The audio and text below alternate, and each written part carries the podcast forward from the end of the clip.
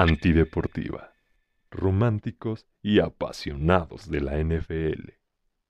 Hola, hola, ¿cómo están románticos y apasionados de la NFL? Buenos días, buena tarde, buenas noches a la hora que nos escuchen o nos vean. Mi nombre es Tony Ramiro y saludo con mucho gusto a mis amigos en esta mesa virtual. ¿Cómo estás, mi querido Pepe Aguilera? Saluda a tus románticos. ¿Qué pedo, bandita? ¿Todo bien? Aquí listos para dar los pepedatos como cada semana. Y este, pues traemos ahí un tema candente. Eso, con todo. ¿Qué hay de ti, mi querido Don Fredo? Saluda a tus apasionados de la NFL. Primero que nada, un gusto saludarlos, mis queridos amigos. Este, ya está de regreso Marco, lo mandamos a leer el tocayo y yo. Espero que venga listo, espero que venga preparado para seguir con las ganas de, seguir leyendo y de improvisar, ¿no? ¿Qué es lo que se te da, mi querido Marco? yo, yo estoy harto de ustedes dos, chicos. La verdad es que yo ya estoy harto. Sépanlo, nuestra querida audiencia de conducta antideportiva. Soy la cara de este podcast. Soy el que se rifa cuando estos dos mequetrefes, por algún pretexto, alguna justificación, terminan brincándose las clases en el podcast de la Universidad de Conducta Antideportiva. Entonces, no puedo más, estoy fatigadísimo, también yo necesito mis vacaciones y no cuenten conmigo en los siguientes episodios. Ok, ok, está bien, mi querido Pepe. Bien merecidas sus vacaciones, te agradecemos infinitamente por siempre apoyarnos. Sin más obertura, vámonos por partes, como dijo el descuartizador. El día de hoy, en Conducta Antideportiva, antes de comenzar el programa, dos cosas. La primera, al ex CEO el hombre, la leyenda, Jair Betancourt, le gané esta gorra en el partido de Steelers contra 49ers. Y debo decirles que me la acaba casi de pagar, ¿no? Porque esto insiste, le insiste, le págame, págame, págame, págame. Y esta adquisición es gracias a ese partido que me dije, no, ¿cómo crees que van a ganar este, tus Niners? Este, yo creo que es muy pronto para que regrese este, Brock Purdy. Mis Steelers van a ser Em, van a aplastar a, este, a Pordy, es muy temprano, ¿cómo crees? Le dije, pues sale, apuéstale, ¿qué quieres? Dijo, una gorra, sale. Y aquí está, amigos. Se las presumo de su, de su íntimo Jair Betancourt, la estrella de este podcast. Ahora sí, les traemos los siguientes temas que Don Fredo nos propuso inspirándose en la página Pixix. Le mama esa página. Después de lo que nos han mostrado los Cincinnati Bengals, sobre todo el staff de cocheo, les pregunto a ustedes, mis queridos amigos, ¿creen que el trato que le está dando, pues, esta, digamos, esta compañía a nuestro Joe Burrow de toda la vida es justa? ¿Creen que es un caso similar al de Andrew Locke con los Colts? Es decir, arriesgando su salud e y no invirtiendo en una línea ofensiva. Los escucho. Mi querido Fredo, propusiste el tema, ilústranos. Ahorita te damos nuestros comentarios. Cuéntanos qué, viste en esta notificación, con esta noticia para, para traerlo aquí a colación en nuestra mesa. Me parece que esta fatídica decisión al momento de los Bengals obedece a que no tienen tanta uh, margen de error, margen de maniobra, el equipo ha empezado 1-3, de milagro ganaron contra los Rams, un partido que, que bien lo podían haber perdido incluso. Y siento que Cincinnati, bueno, yo le comentaba a una semana que, pues, pues esa parte, ¿no? Ese, ese paso, ese retroceso, porque no es posible que dos años seguidos ser el, el contrincante directo de los, de los Chiefs en la americana, incluso llegando a un Super Bowl, incluso ganando a los Bills el año, la temporada pasada, perdón, este, en el juego divisional, pues empiezan 1-3 con un Joe Burrow que está, pues obviamente está muy disminuido, obviamente es muy imprudente ponerlo de titular, pero que te repito, esa, esa decisión obedece a que los Bengals están arriesgando su futuro porque no tienen, eh, eh, primero que nada, un, un decente que lo pueda reemplazar, obviamente, y segundo, pues yo creo que empezar 1-3 y ya como está el nivel de la, de la AFC, que ya vimos lo que son capaces de hacer los Bills y, y, todavía los, los eh, tintes de protagonistas que tienen los Chiefs, los actuales campeones, pues sí se ve muy cuesta arriba para los, para los Bengals. Y sí me atrevo a decir que es una situación muy similar la que, la que expone esta página, Big Six, en el sentido de que, bueno, no le invitan a la línea ofensiva, no han podido eh, cobijar a este talento llamado Joe Burrow y lo están arriesgando, ¿eh? Para mí lo están arriesgando. Entonces, sí, sí es una situación muy similar a la, a la de Andrew Rock. Mi querido Pepe. No, yo difiero totalmente, mi querido Marco. Siento que esto es eh, simplemente un chisme barato. Eh, hay que hacer este, que la página tenga likes y la verdad me duele que, que mi querido Fredo, que es una persona que considero muy analítica, caiga en este tipo de publicaciones basura. O sea, no es a huevo publicar, ¿sabes? Pero simplemente hay veces que las páginas, con tal de tener likes, dicen, ah, esto. Y tengo muchos puntos para ellos. Primera pregunta, y va dirigida a ustedes, mis queridos amigos. Eh, ¿Quién está hablando hoy de los Browns y de su derrota contra, em, contra los Titans? No, es cierto, perdóname, y su derrota contra, los Ravens. Bengals perdió contra Titans, Browns contra Ravens. ¿Quién está hablando ahorita de los Browns y de que no jugó Deshaun Watson? ¿Quién está diciendo que Deshaun Watson no está siendo protegido por su línea ofensiva?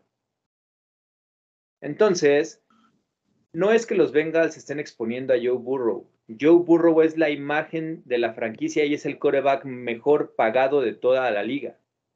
Es la forma en la que Cincinnati, un mercado chico, tiene para estar en, en estos tópicos, en los trending topics, ¿no? De, de las noticias del NFL. O sea, ¿quién se acuerda de que con los Browns jugó el coreback Dorian Thompson Robinson? ¿no? O sea, entonces, ¿a qué voy en esta comparación con los Browns? Cuando tienes un mercado chico como Cleveland y Cincinnati, no te puedes dar esos lujos, ¿sabes? O sea, en este momento Joe Burrow es la imagen de la franquicia de los Bengals y el coreback mejor pagado. Tiene que jugar. Tiene que jugar. Aquí más bien, el tema es el cocheo. ¿Por qué? También me llama mucho la atención cuando decimos no invierten. Siento que esas frases están muy choteadas y a lo güey, porque, por ejemplo, Niners ahorita tiene como coreback titular a un coreback por el que no invertimos en draft. O sea. Pero sí invirtieron en una línea. Pero por el coreback que invertimos, lo tenemos de backup en Dallas. Y por el coreback que no invertimos, lo tenemos de titular en San Francisco. Es decir, hay talento en las siete rondas del draft. Invertir no significa que tomes jugadores de primera y segunda ronda, sino más bien encontrar ese talento en cualquier ronda del draft y desarrollarlo. Entonces, eh, invertir para mí es como lo que hizo Niners, ¿no? Traerse a Trent Williams de Washington hacia San Francisco, el mejor tackle de toda la liga. Eso es invertir. Pero si tú le llamas invertir a que no selecciona jugadores de la línea ofensiva en primera y segunda ronda, no. Porque la verdad hay jugadores que en el draft te topas en cuarta, quinta, sexta ronda mucho mejores que jugadores de primera ronda. Y si no, pues ahí está tu receptor de en Kill Harry, no, no toca yo. O sea, es. decir, invertir, no nos confundamos, no es jalar el mejor talento del college, sino desarrollarlo. Y ahí tenemos muchos casos. Entonces, para mí esta publicación carece de, significado o de sentido eh, objetivo. Digo, no hay nada objetivo, ¿verdad? Pero al menos de querer darle un poquito más de ciencia y para mí la respuesta es fácil. Joe Burrow va a jugar de aquí a que termine la, temporada por lo que le están pagando y porque Cincinnati no se puede dar el lujo de no estar en los trending topics. Porque si no, si no juega Joe Burrow, estos Bengals son unos Browns. ¿eh? Entonces, Joe Burrow tiene también en, su, en la parte de su contrato que lidiar con eso. Y pues ahí está el güey, rompiéndose la madre, ¿no? Sí, en ese sentido creo que más bien, eh, ahora como acabas de replantar el tema, mi querido Pepe, totalmente te doy la razón, pero sí voy a volver a exponer lo que he expuesto desde que draftearon a Jamar Chase. Y te lo dije en ese momento, o sea, qué bueno que lo draftearon, llevan a otro de sus amiguitos ahí como estuvo de moda en esos momentos de, en esas épocas de, de los drafts, ¿no? Que llevaban al amiguito con el coreback está bien. No ibas a dejar pasar a llamar Chase. Pero como bien tú lo acabas de mencionar, más adelante en el trust pudieron solventar muchos, digamos, como tú bien lo dices, quinta, sexta ronda, pero la mejor posición de liniero en esa ronda. Y, aparte lo que bien dices, desarrollar. Pero es algo que no ha hecho el cocheo. Entonces, no puede ser que, que esto esté sucediendo en Cincinnati a estas alturas. Yo borro, como bien dices, no lo van a sentar, pero estás arriesgando a esos millones que acabas de pagar. Entonces, hoy en día, ¿a quién vas a poner si se te truena? Ya se te tronó una vez. Una segunda, yo no sé si va a aguantar.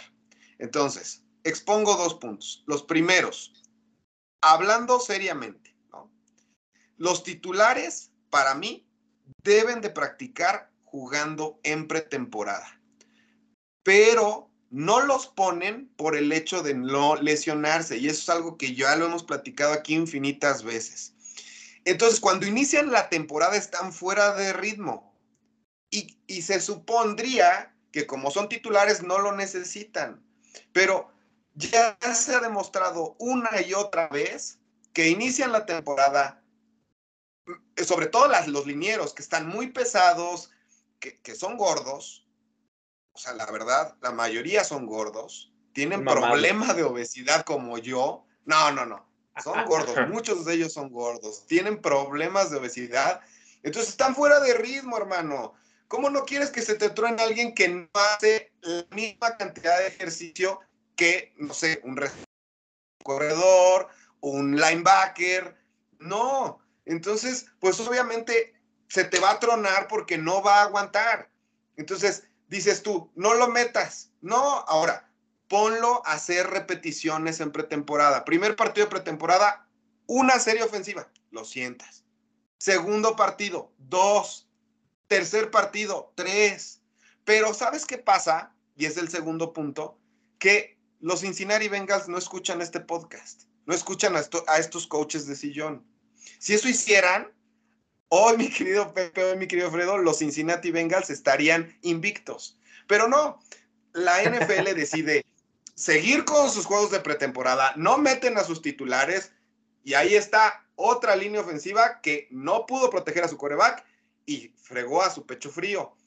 Yo borro va por el mismo camino. Entonces, es lo único que quiero decir. Estoy de acuerdo contigo, Pepe, también de acuerdo con el punto eh, que expuso Fredo. Lo que, como bien dices, no me gusta es el hecho de que las páginas tengan que publicar por publicar. Pero este tema es algo que se habló primero en conducta antideportiva cuando se draftó a llamar Chase. Y ahí lo toqué. Qué bueno que lo draftearon, pero qué mal que no están protegiendo a Joe Burrow y no lo han hecho y si siguen así va a tronarse. Eso es lo único que quiero decir al respecto. Ustedes díganme si quieren decir algo más. Si no, nada más hermano.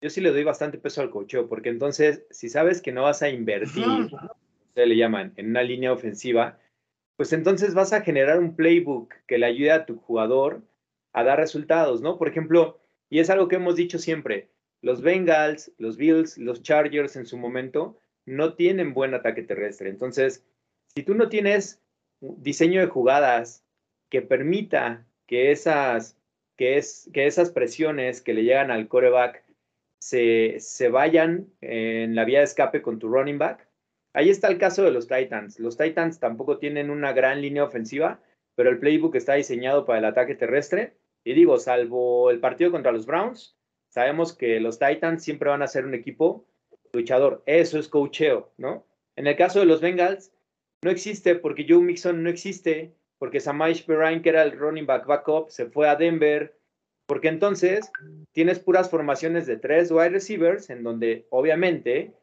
está presupuestado lo que va a suceder, y con la presión dándole menos de dos segundos a Joe Burrow, lo vas a tener siempre, como lo estamos viendo jugar. Entonces también es una cuestión de qué tan predecible es el play y el estilo de juego que están queriendo instalar los Bengals. O sea, ya están muy vistos.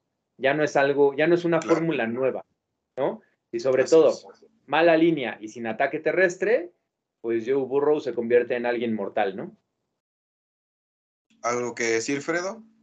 Sí, yo creo que sí le doy eh, mucha razón al punto de, del cocheo. Definitivamente, si no es capaz de, de armar un equipo que pueda solventar como bien dice mi querido Tocayo, la parte de la línea ofensiva y proteger a tu coreback, pues estás fuera, ¿no? Estás fuera de la, de la órbita. Eh, me parece que es, es triste para los Bengals lo que está pasando en estas cuatro semanas. A lo mejor es muy pronto lo que estamos, o lo que estoy pensando, pero te digo, bien de dos años de ser protagonistas, de llegar al Super Bowl, de ganar a los Chiefs en, en enfrentamientos directos en temporada regular, en la final de conferencia, en Arrowhead. Todo eso lo ha venido acumulando los Bengals y de repente empiezas esta temporada con Joe Burrow estadísticamente como el peor coreback o de los peores coreback de la NFL en estos momentos. Empiezas esta, estas cuatro semanas con un Joe Mixon inexistente, es la verdad. Ahí está el fantasy, ¿no? O sea, te puedes dar cuenta de, de, ese tipo de cosas, ¿no?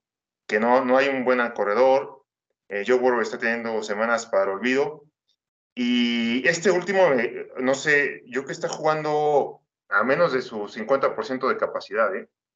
No sé a la larga qué tan bueno puede ser eso, pero también lo que dice Tocayo, en el sentido de que, a ver, te acabamos de soltar la lana que a nadie en la historia le habíamos soltado. Eres el mejor codeback pagado, entra mano. Y entonces ahí tienes, tienes un arma de doble filo, ¿no? O sea, ya me pagaron mucho, pues tengo que entrar a jugar, ¿no? así sea con un brazo, con una pierna, tengo que entrar a jugar porque ya me pagó una la nota. Entonces, eh, yo veo eso, yo veo eso en, los Bengals. Eh, yo que estas cuatro semanas han sido eh, para el olvido. Y te digo, es triste porque pues venían de ser protagonistas y ahorita si los agarran los Browns otra vez, pues no me quiero imaginar, ¿no? Así es, así es, mi querido Fredo. Pues ni hablar. A ver qué pasa con nuestro Joe Burrow de toda la vida. De verdad, de toda la vida. Joe Bien, la luz. La luz ha llegado para iluminar nuestros corazones. Ignorancia y mentalidad micro. Una luz que va de los ríos a los bosques, de las llanuras a las montañas, de la geopolítica a las trincheras dominadas por el sonido de los cascos. Aquí está la brújula analítica de los románticos y apasionados de la NFL. Señoras y señores, con ustedes, los Pepe Datos antideportivos a cargo de nuestro querido Pepe Aguilera. ¡Dale, rey! Güey, te mamas, me vas a hacer llorar, cabrón. Sí, sí, no ¿Qué, qué intro, güey, ¿eh? No, qué intro, qué intro. Ni en Las Vegas, güey. güey, no mames. Este. a ver, chicos, les pregunto, ¿Qué partido tenemos este jueves en el Thursday Night Football? No los conozco, no sé quién juega. Chicago contra Washington, ¿verdad? Yes. Si yo les preguntara en los últimos 20 partidos cuál es el récord face to face entre estas dos franquicias, ¿qué me dirían? Pues creo que Washington tiene la de ganar, ¿no? Juega mejor Washington, les ha El último partido me parece que también juegan un jueves por la noche, lunes por la noche. Horrible el partido también entre estos dos. Pues, Yo me quedaría con Washington, sobre todo eh, por la defensa. ¿Pero cuánto a cuánto? Ah. En los últimos 20 partidos. ¿En los últimos 20? Uy, no, no, sé, amigo. Para eso estás, para iluminarnos. Pepe Dato de hoy es que en los últimos 20 partidos, y esto va desde el primero de, desde el, perdón, desde el 3 de enero de 1987, o sea, todavía no había nacido ni yo, que soy el más ruco de este podcast. Mm. Eh, tenemos una serie de 20 partidos en los que el récord de estos últimos 20 partidos es 16 a 4 en favor de los ahora Commanders. Ajá. Los Bears solamente pudieron ganar en 1988 13 de noviembre de 1988. De ahí tuvieron un par de victorias consecutivas en, el 2001 y 2003. Y su última victoria fue justamente en el campo de Washington, en donde se van a enfrentar ahora, en el año 2019. Ganaron 31 a 15. Fuera de eso, todos los demás partidos han sido dominados por los Commanders y en los últimos nueve, los Commanders tienen 8-1 como récord y la única derrota fue justamente esa pues, en Washington, en donde van a jugar en 2019. Es el Pepe Dato de hoy, una clara ventaja para los Commanders. Entonces, veamos si los Bears pierden esta racha de seguidilla de partidos consecutivos eh, sin poder ganar en un campo en el que históricamente no la huelen, ¿no? Entonces, el pepedato que traemos hoy, mis queridos amigos, Muy bien, eh, muy bien, una balanza muy inclinada hacia los Commanders. Muy bien. Así es. Muchas gracias, mi querido Pepe, siempre deleitándonos con grandes datos.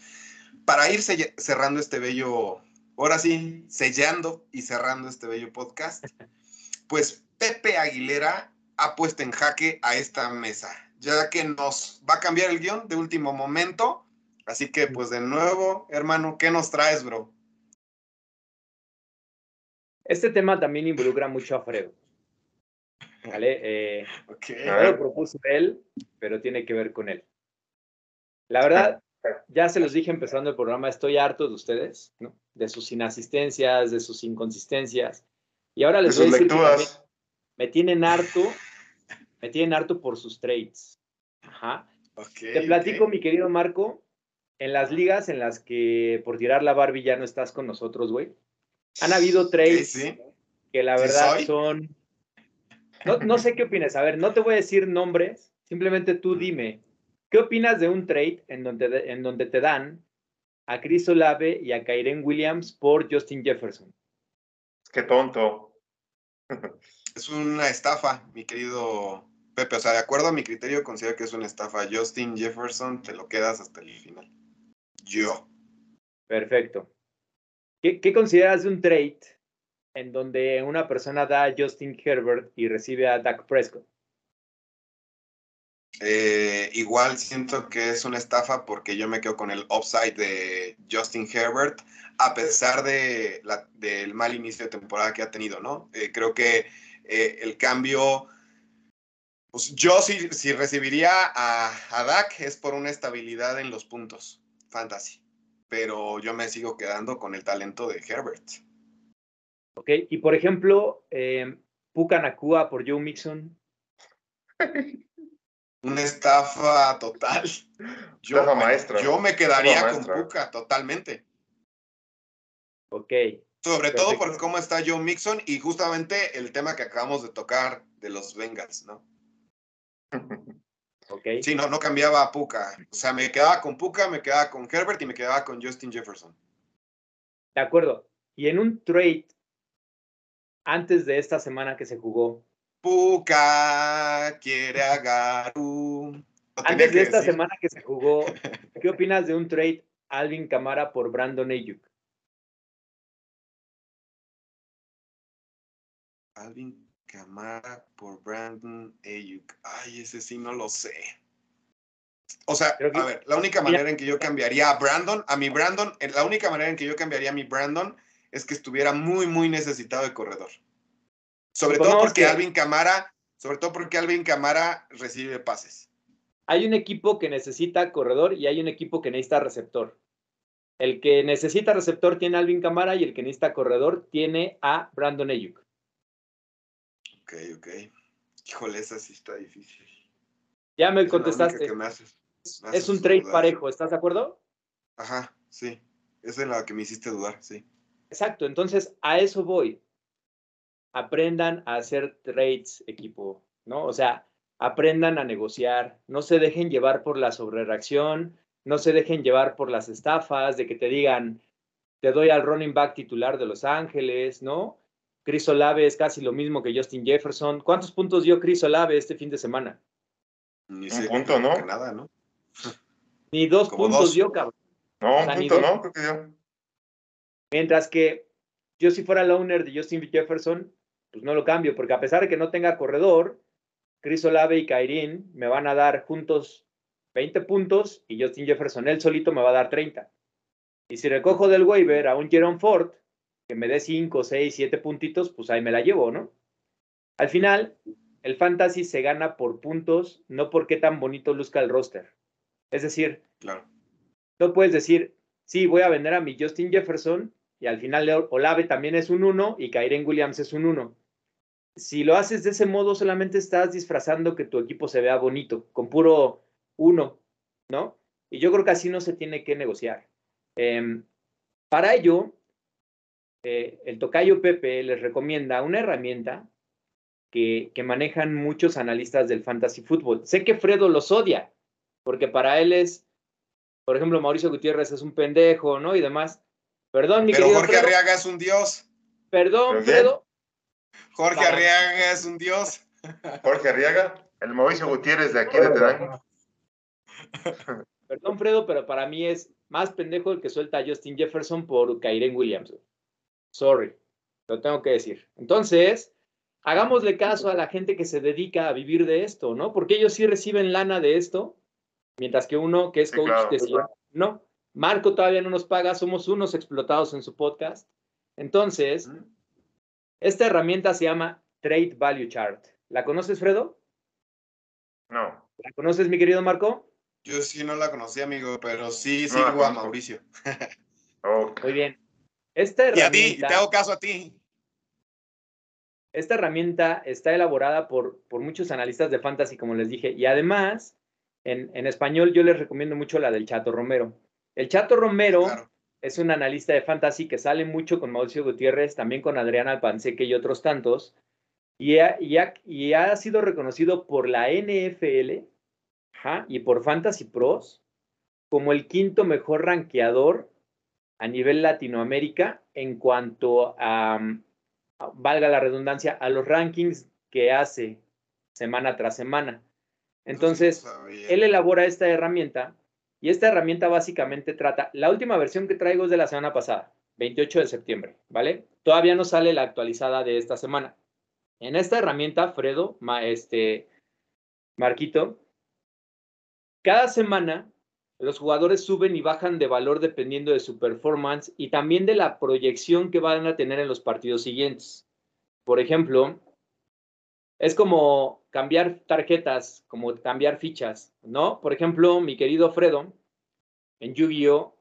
hay una tarjeta que tú cambiarías por una, pero también hay una tarjeta que cambiarías por dos, ¿no? Dependiendo del valor. Entonces, el Trade Value Chart nos ayuda en eso. Le da un valor a los jugadores y con este valor, si tú revisas la herramienta, puedes negociar. Es decir, les traigo el top 5 de corebacks. En ligas de un- solamente un coreback, el número uno es Patrick Mahomes con un valor de 25. El 2 es Jalen Hurts con un valor de 23. El 3, Josh Allen con un valor de, perdónenme, Jalen Hurts con 24, Josh Allen con 23, Tua Tagovailoa con 22 y Justin Herbert con 21. Es decir, si tú quisieras hacer un trade Mahomes por Herbert, en apariencia, para los que somos jugadores de fantasy casuales, estaríamos pensando que es parejo, porque nos dejaríamos llevar por los puntos que ha dado Herbert y los puntos que ha dado Mahomes. Pero lo que hace también la herramienta Trade Value Chart es analizar a qué defensivas han enfrentado, a qué defensivas van a enfrentar para poder establecer un valor, ¿no? Entonces, si tú quisieras hacer un trade Mahomes por Herbert, estás haciendo un trade de un jugador valor 25 por un jugador valor 21. Entonces, si tú eres el owner de Patrick Mahomes, si revisas el trade value chart, vas a decir, mi jugador vale más que el tuyo. Entonces, también dame un segundo jugador que valga un 4 para que tus dos jugadores me hagan un paquete de 25 puntos. ¿Qué jugadores tienen un valor de 4? En la posición de coreback, Kyler Murray, Derek Carr y Baker Mayfield. Es decir, para que yo te suelte a mi Mahomes, me tienes que dar un Justin Herbert y un Baker Mayfield y te lo suelto, ¿no? Pero obviamente si nos dejamos llevar por las primeras semanas de Baker Mayfield, vamos a decir, ah, me estás robando, ¿no?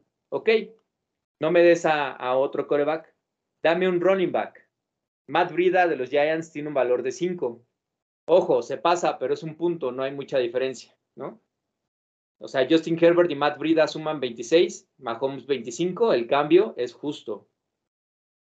En receptores, el que menos valor tiene de los que están rankeados es Josh, Palm- eh, Josh Palmer con un valor de 6. Entonces, para que yo te dé a mi Mahomes, me tienes que dar un Justin Herbert y un Josh Palmer. O, en su defecto, eh, no, sí, un Josh Palmer. Y en la posición de tight ends, el que menos valor tiene es Hunter Henry de los Pats con 5. Entonces, con base en esto, si revisamos los trades que te acabo de platicar, mi querido Marco, Justin Jefferson en esta herramienta hasta la semana pasada valía 48 puntos. Chris Olave vale 27 puntos. Son 21 puntos de diferencia. Vamos a revisar los corredores. Kyren Williams vale 18. Ajá. Entonces, con base en esto, Justin Jefferson vale 48 y está recibiendo 45 a cambio en un paquete de Kyren Williams con Chris Olave. Relativamente parejo. Con base en esta herramienta, el trade estuvo bien, ¿no? Pero, ¿qué hubiéramos obtenido por un Justin Jefferson y de mejor valor? En corredores, o un corredor tan solo, Austin Eckler vale 46. Pero, por ejemplo, hubieras podido haber recibido un Villan Robinson con valor de 40, más un wide receiver de valor 8 como Romeo Dobbs. Entonces, un Villan Robinson con un Romeo Dobbs te dan 48 puntos con los 48 de Justin Jefferson y el trade es parejo. Para que más o menos sepan de lo que estoy hablando, vamos a hacer algunos, eh, algunas simulaciones de trades entre wide receiver y running back para cuando estén necesitados. ¿Qué puedo obtener por X jugador? ¿Cuál te interesaría, Fredo? Dime un running back. Imagínate que tú tienes un running back en tu roster y quieres ver qué puedes encontrar en la posición de wide receiver. A ver, Marco, Marco está. Christian McCaffrey. Tiene un valor de 51, hermano. Que yo quiero a él. Tendrías que dar un Tyrek Hill, güey, que vale 49. Ok. Tyrek Hill por Christian McCaffrey está parejo.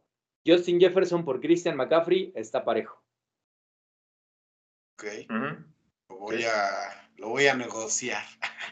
Y si es coreback, ojo, el coreback cambia su valor si es ligas con un solo coreback o ligas de dos corebacks y superflex. Por ejemplo, Mahomes en liga de un solo coreback vale 25, pero en una liga superflexo de dos corebacks vale 58.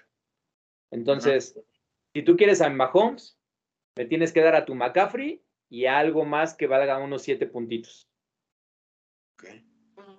¿Vale? Por ejemplo, Christian McCaffrey está emparejado con Jalen Hurts y Josh Allen, que valen 53 en una liga superflex. Mm, Entonces ahí el trade ya es parejo. Tú, Fredo, platícame. ¿Un Jerry Judy? Jerry Judy, no manches. Ese cuate es malísimo. Eh, Jerry Judy vale 11, mi querido Fredo. Con eso puedes obtener corredores de la talla de Najee Harris e Isaiah Pacheco. O sea, muertos también. Bueno, Pacheco ya no, ¿eh? Pacheco yo creo que va a ser. partido, ¿no? Chart. Mismo partido. Pero, por ejemplo, si haces un trade Jerry Judy por Najee Harris, te suena, ¿no? O sea, está parejo. Claro. Y la herramienta nos, lo dice. a ver, Fredo, dime un corredor. Un corredor que me guste en estos momentos. O cualquier corredor. O sea, que yo buscara un corredor. Por ejemplo, me gustaría tener a Kenneth Walker de los Seahawks. Kenneth Walker, hasta antes de esta semana, tiene un valor de 23. Para poderlo obtener, deberías de soltar a un wide receiver de la talla de Calvin Ridley o Devonta Smith. Está bien, ¿no? Sí, sí, es parejo, ¿no? Es parejo. Y a un end de la talla de Mark Andrews, que vale 20. Es parejo. Sí, lo cambio. Por ejemplo, Travis Kelsey tiene un valor de 37. Para obtenerlo, deberías de soltar a un wide receiver como Stephon Dix o como llamar Chase o a un corredor como Tony Pollard. No lo haría. No, yo no lo haría. Pero por los receptores sí. Pero, por ejemplo, si alguien viene a decirte, te doy, te doy a mi Shaquon Barkley por tu Travis Kelsey, Shaquon Barkley tiene un valor de 31. Tendría que darte algo más para que tú puedas darle a tu Travis Kelsey y el trade sea justo. Sí, es que también aquí también estamos hablando de, las, de los jugadores que son propensos a lesionarse. Entonces, Saquon Barkley tiene un historial de lesiones. Si juega como el año pasado, pues yo que sería un, un cambio parejo, ¿no? Travis por Saquon, le damos, ¿no? Pero en estos momentos, no ha jugado tres semanas Barkley. Y si me dicen por Travis Kelsey, oye, dame a Barkley y algo más, obviamente, ¿no? Porque yo, yo voy a barajar yo voy a barajar con esa, con esa posibilidad de que se lesione o no, ¿no? Todos los jugadores están propensos a lesionarse. ¿Qué historial de lesiones traía Nick Chop? No, ninguna. Sí, no, ninguna. Austin Eckler. O sea, se perdía partidos, pero. Por COVID, ¿no? Cuando, cuando, era, cuando, era, la época del COVID, ¿no? Es que les daba COVID y se perdían los partidos por COVID. En mi época de novato sí salió como tres semanas, pero después regresó para hacerme campeón junto con Josh Allen. A mí, me hizo, a mí me hizo campeón el año pasado con Eckler, Eckler y Chop, y ambos no han jugado. Bueno, Chop se, se, perdió la. Yo, yo, solo tuve dos jugadores que me hicieron campeón: Josh Allen y Nick Chop. Y a ver, por ejemplo, estás en la posición del draft 1.7 y por azares del destino cayó Christian McCaffrey hasta la posición 1.7. Y tienes a Christian McCaffrey y Nick Chop. Si es por la historial de lesiones, vas a dejar pasar a Christian McCaffrey, vas a draftear a Nick Chop. Claro. Y ahorita Nick Chop está en tu IR y Christian McCaffrey la está rompiendo, güey. Con otro güey, Sí, pues el ejemplo, el ejemplo que nos dio Fer eh, Castro ahí en el grupo, que dejó pasar dos veces a McCaffrey en el draft por las lesiones. Sí, o sea, el trade value chart no involucra ese tipo de situaciones, Fredo, porque todos los jugadores están propensos a sufrirlas. Digo, por ahí creo que tampoco teníamos un gran historial de lesiones de Mike Evans, ¿no? Así es. Y, y, sí de Keenan, y sí de Keenan Allen. Hoy Keenan Allen es el wide receiver uno y Mike Evans está en protocolo de conmoción. Entonces, si uno opera de ese modo, perdónenme, lesionado es uno pero de la cabecita. Claro, y también una de las cosas que también quería comentar es que es la primera vez que tuve a Travis Kelsey con esa emoción de decir, ah, por fin me lo voy a llevar, me lo llevé en el pick 1, dije, ya, basta, me lo voy a llevar, quiero saber qué es tener a, Travis Kelsey, y semana 1 no juega, y yo, no, Dios. Exacto, exacto. Y, y Darren Waller, que es el que tiene historial de lesiones, ha jugado los cuatro partidos. Muy mal o muy bien, depende cómo lo vean, pero los ha jugado, ¿no? ¿Qué se siente tener por primera vez a Travis Kelsey y a la vez, Marco, qué se siente tener a Taylor Swift, ¿no? Un bodrio, un bodrio. claro, así es, así es, mi querido Pepe. Mis queridos amigos, no quisiera interrumpir esta bella plática, pero no sé si quieras ir cerrando eh, eh, este, este apartado, mi querido Pepe y mi querido Fredo. Nada más, bandita, no se dejen estafar, revisen el Trade Value Chart, si les hablan bonito al oído, que sea para una cita, no para quitarles a su Justin Jefferson. Cuídense mucho. Los quiero. Mi querido Fredo, ¿algo que decir al respecto? Te veo muy serio.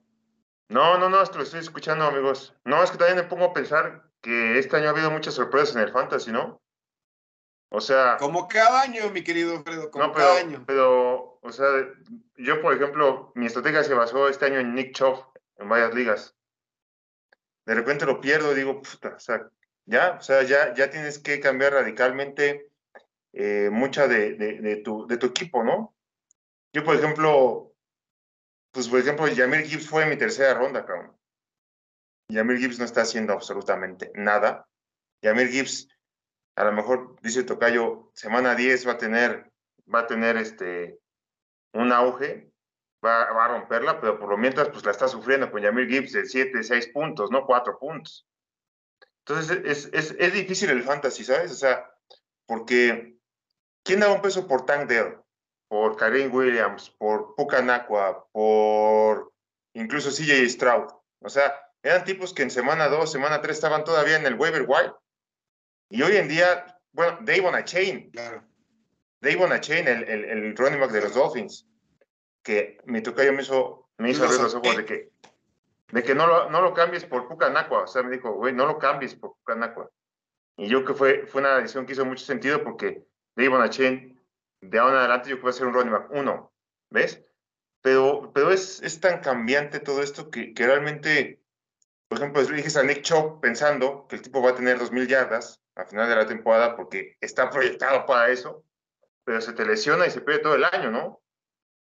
Y dices, eh, agarrá a Jamir Gibbs en la tercera ronda porque pensaste, bueno, como no sé si han visto el video donde, donde los Lions, donde celebran cuando, cuando eligen a Jamir Gibbs y dices, ah, órale, pues va a ser, va a ser Ronnie Mac uno, ¿no? Dices, y, y, te encuentras con que Montgomery tiene 32 acarreos y 3 touchdowns, ¿no? Y dices, puta, o sea, entonces todo eso, todo eso pues está, está muy difícil. Entonces, pues sí, sí tiene mucho sentido lo que dice eh, mi querido Tocayo de que hay que pensar bien en hacer los trades. Pero este año, este año las lesiones, eh, los game script, los waivers han sido, han sido muy diferentes, muy diferente porque, te repito, Tank Dell no lo conocíamos, eh, Stroud pues, la está rompiendo, Davon Chain, Pucanacua. Dices, híjole, sí está, sí está de pensarse. Sí, cosas que esperan, pero Sí, son cosas que no se esperan. Yo siento que cada temporada hay algo, sí. Por ejemplo, en esta temporada las alas cerradas están brillando, ¿no? Bueno, yo, que, yo, yo, que... Exactamente. Por ejemplo, ahorita puedes tú cumplir con un Sam Laporta, con un Jake Ferguson. Puedes estar cubierto, ¿no? En esa posición, uno pensaría. Claro. Pero, pero si inviertes mucho capital en Travis Kelsey, dices, híjole, a lo mejor dejaste pasar. Yo, yo me fui beneficiado, yo me fui beneficiado en ese sentido porque un, alguien soltó a Hayden, ¿verdad? Te dije, Tocayo. ¿A quién? ¿A Hayden Hurst? No, no, no, no. Alguien soltó a Sam Laporta y tomó Ah, a Hayden Hurst. Ajá, entonces yo ahí, sobres, ya estoy cubierto de alas cerradas hasta el final de la temporada, ¿no? Entonces así pasa, mi querido Fredo. Mis queridos amigos, es una charla muy amena, no quisiera que nos vayamos, pero como siempre les digo, bueno, antes de, de cantarles, mi querido Fredo, despídase de sus románticos y apasionados de la NFL. Ya te estaba cortando. No, no, no, no, al contrario, este, Tocayo, Marco, muchas gracias. La verdad, una gran plática y como siempre, las mejores de las vibras. Síganos en nuestras páginas. Bueno, ahorita Marco se encarga de, de decirnos cuáles son las páginas y se les quiere mucho. Muchas gracias. Gracias, mi querido Fredo. Ya te despediste, mi querido Pepe. Ya, saludos, bandita, cuídense y pues disfruten de, de esta temporada de Fantasy. Así es, a seguir disfrutando porque se va de volada. Vámonos que aquí Volada. espantan. Todo tiene su final. Nada dura para siempre. Les recordamos, síganos en nuestras redes sociales. Nos encuentran como, como Conducta Antideportiva en YouTube, Instagram y TikTok. Este último a cargo de nuestra querida Paloma Boiso con su sección Antipop. Nos encuentran como Sea Antideportiva 1 en el ex Twitter. Otro anuncio, anuncio parroquial es que se retomó la dinámica de gaming a cargo del maestro Vicio Velázquez y su servidor Tony Ramiro en los controles. Estamos jugando Play 5 y él está durísima la pelea. Los Niners están invictos en la vida real, pero yo estoy malísimo, así que van 2-2 en el Madden.